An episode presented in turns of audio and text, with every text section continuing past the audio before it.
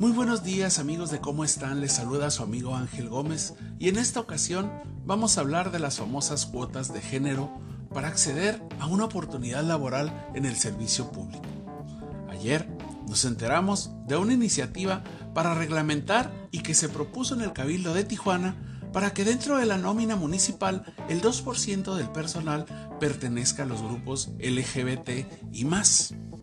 Dicha medida pudiera ser en primera instancia muy innovadora por tratarse de incluir en todas las actividades públicas a toda la población sin distingo de raza, credo o preferencia sexual. Pero en el fondo, en el afán de buscar la inclusión, se abre una posibilidad a que la discriminación y la segregación de personas de grupos de la diversidad sea más marcada. Debemos pensar en la administración pública se trabaja con dinero público, es decir, con dinero de usted, amable radio escucha, y de todos los que pagan impuestos en Tijuana.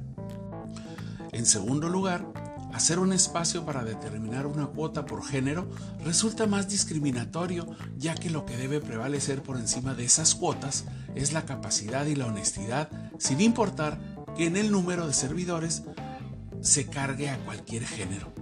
Los servidores públicos deben saber que no fueron contratados por medio del voto para realizar propuestas populares, sino para el trabajo responsable y apegado a las necesidades de los ciudadanos. Y todos los ciudadanos no debemos olvidar que contratar a personas que no están capacitadas para el puesto se considera una de las tantas modalidades de corrupción.